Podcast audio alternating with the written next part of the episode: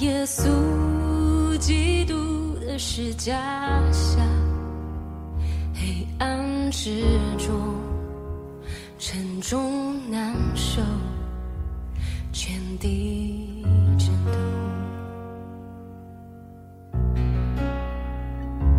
他内上有悲痛的冠冕，迎着君王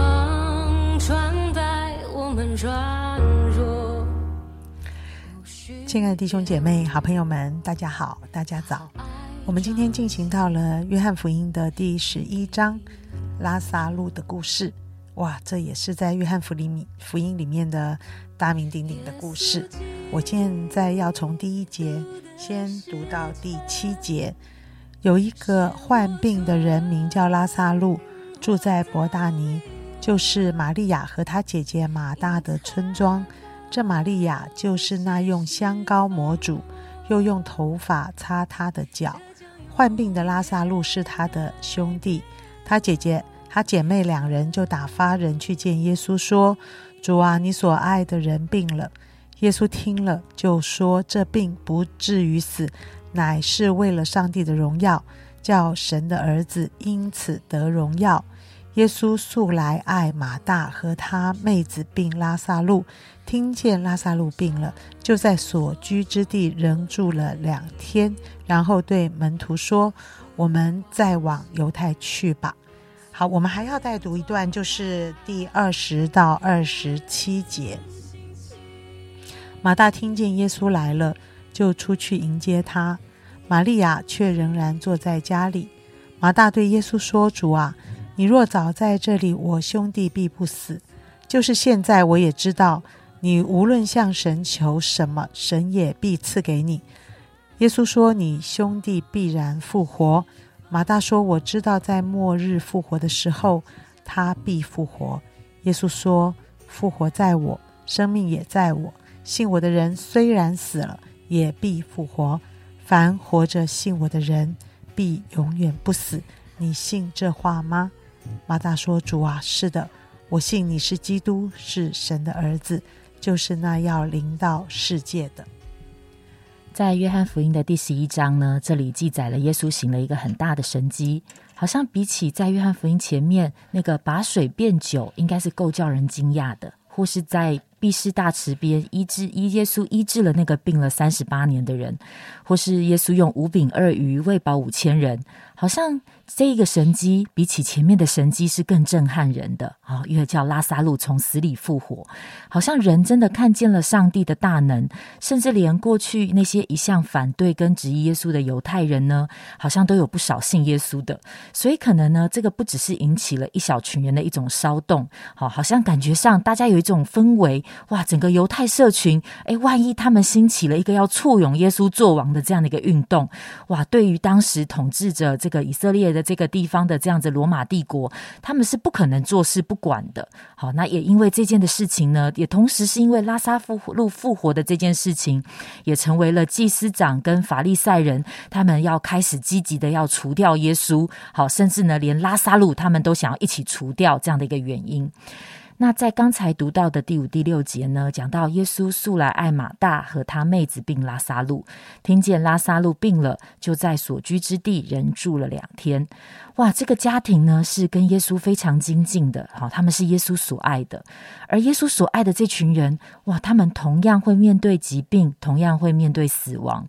有时候我们会觉得啊，怎么会这样？好，好像的确一个相信神、一个爱神的人，他生命中会遭遇的事情，哦，跟一般人没有什么不同，甚至他也会遇到那些在一般人眼中也会看起来很不好的事情。但是在整个这个事件中，我们却会看见一些不好的事情，它却有可能是转变成为神的荣耀，是叫神的儿子因此得荣耀。好，所以因此呢，当神得荣耀的时候呢，会有人哇，他们会转过头来相信耶稣。但是同样的，也可能有更大的抵挡跟敌对会发生。好，除了我们刚才读读到的以外，我们也会想到，就好像在使徒行传，当初代教会有大批的人，他们看见了神的荣耀，他们开始信主的时候，逼快、逼迫，很快的就来到教会的当中，开始有人殉道，门徒四散。但是好像信仰也因此就被试炼的更加坚定。我们也看见那些门徒的传福音的热情是没有减少的，他们去到哪里就把福音带到哪里。那在今天的第十一章，还有另外一个很重要的是，在耶耶稣他叫拉萨路复活前，他跟马大、玛利亚都有一些的对话。两个姐姐失去了他们所爱的弟弟，他们都非常的悲痛，他们心里都想：哇，如果耶稣早点来啊，这位耶稣他能够行很多的神迹，也许拉萨路他不会死，他的病就会好起来了。好像有的时候我们也会觉得。对耶，耶稣，你的时间怎么跟我们的时间不同啊？我们会觉得耶稣，你好像迟到了，你怎么不早点来？但是很多的时候，到后来我们才会发现，在神的手中，那个时间点是没有错误的。耶稣很清楚的掌握着每一个时间点，好像在那个看起来真的没有任何机会跟盼望的时候，耶稣的出手却翻转了整件事情，让人真知道这是神的作为，这是出于神的。好，并且呢，耶稣要叫马大、玛利亚真知道他是复活，他是生命。好像虽然历史历代以来，我想这些就算是我们这个历史以来、历史历代以来信主的人，其实真的没有几个人是有经历过从死里复活的。我想真的是没有几个人有经历过。那就算曾经经历过死里复活的拉萨路，其实他也早就又死了。但是这里却告诉我们，一个信主的人，也许他的肉体会死亡，他会死，但是他却不会停留在那个死亡的诠释的里面，而是有一天他会经历死亡之后，他会得着那个永远的生命，复活的生命。当今天我们读到拉萨路复活的这件事的时候，呃，我的心里其实想到了台中金奇教会的肖祥修牧师。好，也许有一些弟兄姐妹知道，就在几个星期前，在复活节主日的那天早上，他安息主怀了。好，在一年多前，他得到了一个罕见的脑瘤的疾病。但是在过去的这段时间里面呢，我们看见他在虽然在一个苦难跟病痛当中，好像医生并不知道，医生已经很明明白白的说，现在并没有一个能够积极治疗的一种方式，能够能够让他病好起来的方式。但是在这段时间，他生病的那段时间里面，我们看见肖牧师，他仍然是热切的传讲神的话，在建造教会。看见他不断的鼓励弟兄姐妹，不论在什么样的环境，要坚持的信靠神。提醒每一个人，我们活着，我们是为主而活，我们要传扬福音这样的一个使命。在香牧师过世的下一个主日，好，那黄以文牧师呢？他就在金旗教会的主日的欢庆主日崇拜当中，他鼓励弟兄姐妹，好像当他们的心里面觉得忧伤、难过、很想念肖牧师的时候，更重要的是提醒他们要效法修哥的信心。他讲到那个修哥的信心呢，不是相信上帝会按照我们的期待，按照我们的方法做成我们所期待的事。那个信心是他非常坚定的相信，上帝会按照他的方法成就在我们身上，他在我们身上的旨意，而且不论发生了什么，都有神美好的心意。因此，好像我们看见修哥从他生病一直到他安息主怀，在这整个的这段时间，在整个过程当中，我们仍然看见这整件的事情，好像了啊，是为着神的荣耀，是叫神的儿子耶稣基督因此得荣耀。嗯，这段圣经，嗯，让我有四个字浮现在我的心里，就是生命的勇士。嗯。真的，每个人都好像要走到嗯人生的终结这一步吧。嗯，我现在的年纪，我觉得更跟这件事更靠近了。嗯，我心中常常默默的跟主耶稣说：“主啊。”我什我用什么方式去见你呢？我我很希望我不要中风，因为我很怕那个嘴歪眼斜就会不好看。我很希望，呃，心梗不错，嗯，一下啪一下就可以去了，然后也不用化疗，头发不用掉。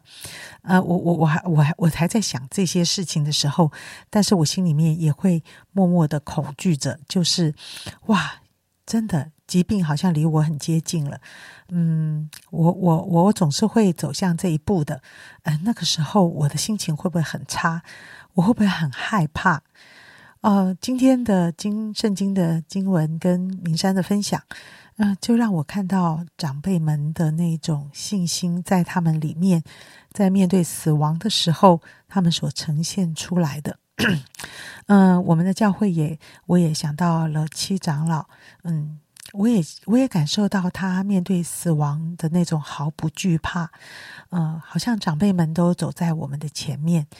嗯，其实我自己的父亲啊，不是不是这些长久做牧师的。常常要劝勉别人的。我的父亲是在病床上信主的，呃，但是当他知道他啊的人生非常非常的短了，啊，这次的药物跟治疗是完全没有用处的，所以他的器官要接近衰竭的地步了。啊，当然他沉思了一个晚上，他要面对他的死亡的时候，嗯，第二天他跟我们说：“你们都不要难过。”我会先去耶稣那里服侍他。哎，我觉得这一句话好像跟季长老，好像跟肖祥修牧师他们所呈现出来的那一种信心、勇气跟勇敢，我觉得好像长得一样。哎，呃，当然，我我对于父亲的离开，我还是很难过的。但是他非常有确据跟把握，说我一个人从中国先来到这里，我现在啊，你们就慢慢的来了。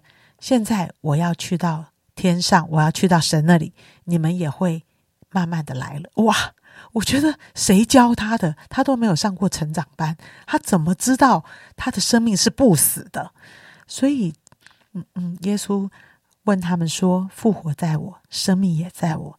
信我的人虽然死了，也必复活；凡活着信我的人，必永远不死。”你相信这话吗？亲爱弟兄姐妹，死亡不是我们人生的终结。神的儿女有一个永生的生命，只有生命面到面对到这一刻的时候，我们才会真正的发现，相信耶稣原来是这么宝贵的一件事。我们一起祷告，亲爱的主耶稣，嗯，我知道人生总是很短暂的，嗯，我们的身体总是很软弱的，嗯。有的人可能会先走，有的人慢慢也会进入这样的人生终结。但死亡不是我们生命紧紧抓住我们的那一个啊捆绑，而是我们会有一个自由自在的生命，就是那个不死复活的生命，是带给我们生命中许多的勇敢、许多的智慧，知道如何经营我们的每一天，也知道当。这一个短暂的身体结束的时候，我们会去哪里的确据跟把握？亲爱的主耶稣，祝福的所有的弟兄姐妹、好朋友们。当我们的家人，当我们自己有这样这些困难的时候，主耶稣啊，求你的手就牵着我们啊，给我们一个智慧跟眼光，看得见那不死的生命何等的宝贵。谢谢亲爱的主，听我们同心祷告，奉耶稣基督的名，阿门。